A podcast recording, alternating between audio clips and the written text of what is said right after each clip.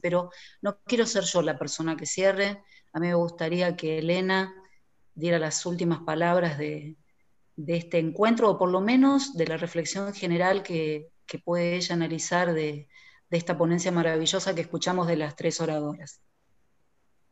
Bueno, gracias y celebro este tipo de encuentros.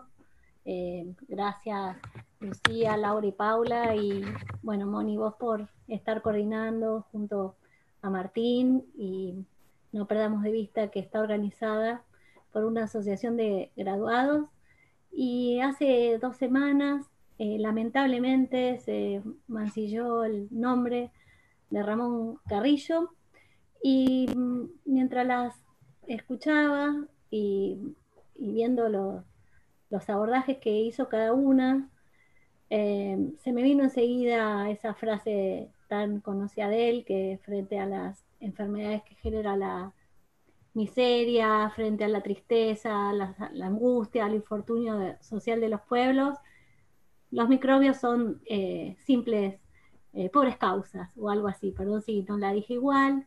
Y creo que en este caso un virus, el COVID-19, puso de manifiesto eh, las desigualdades.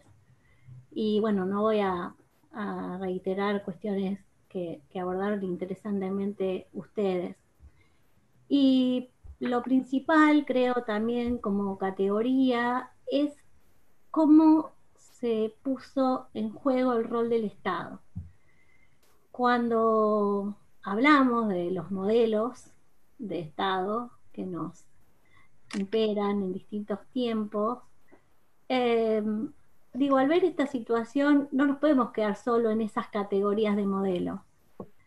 Esta pandemia develó eh, cuando un Estado está presente, cuando un Estado rearma todos los dispositivos para promover y dar continuidad el acceso a derecho, cuando pone en juego cuestiones que nunca antes tuvo que poner porque no existió eh, una situación sanitaria, social, económica previa a esta que tenemos, y como todos y todas de distintos ámbitos tuvimos que apelar a los conocimientos técnicos, a la creatividad, em, a las cuestiones operativas que muchas de ustedes describieron, que, se tuvieron que hacer a, nivel territorial, y también eh, la indignación que nos causan esos discursos anticuarentena,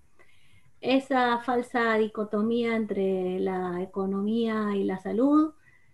Digo, nosotros vivimos eh, particularmente en la provincia y en la ciudad de Buenos Aires eh, lo más recrudecido de esta pandemia y vemos eh, que el Estado nos está cuidando. El Estado Nacional, a través de sus propuestas, está cuidando la salud, está cuidando, está realizando una protección social. Yo creo que no puede haber justicia social sin redistribución de la riqueza y creo que las presiones por volver al trabajo, eh, por la economía tienen que ver con eso. Y me gustó mucho la alegoría de Laura con respecto, bueno, cuál es nuestro, nuestro ARSAT. Yo como directora de Departamento de Salud Comunitaria de la UNLA, tengo que decir que nuestro ARSAT es la formación todas las carreras del departamento, digo, y de la universidad, acá tenemos al presidente de los graduados, eh, brindan este abordaje. Nuestra propuesta es un, de un conocimiento situado, de un conocimiento problematizado, de un aprendizaje en terreno. La mayoría de nuestras carreras tienen prácticas desde el primer año, no nos enteramos qué pasa en la realidad en el último año cuando hacemos nuestras eh, prácticas eh, preprofesionales. Nuestro ARSAT es la formación, nuestro ARSAT es la militancia, nuestro ARSAT es el abordaje social y comunitario que damos y habiendo pasado un día del cumpleaños de, la universidad, eh, yo celebro todo lo que se genera desde la UNLA.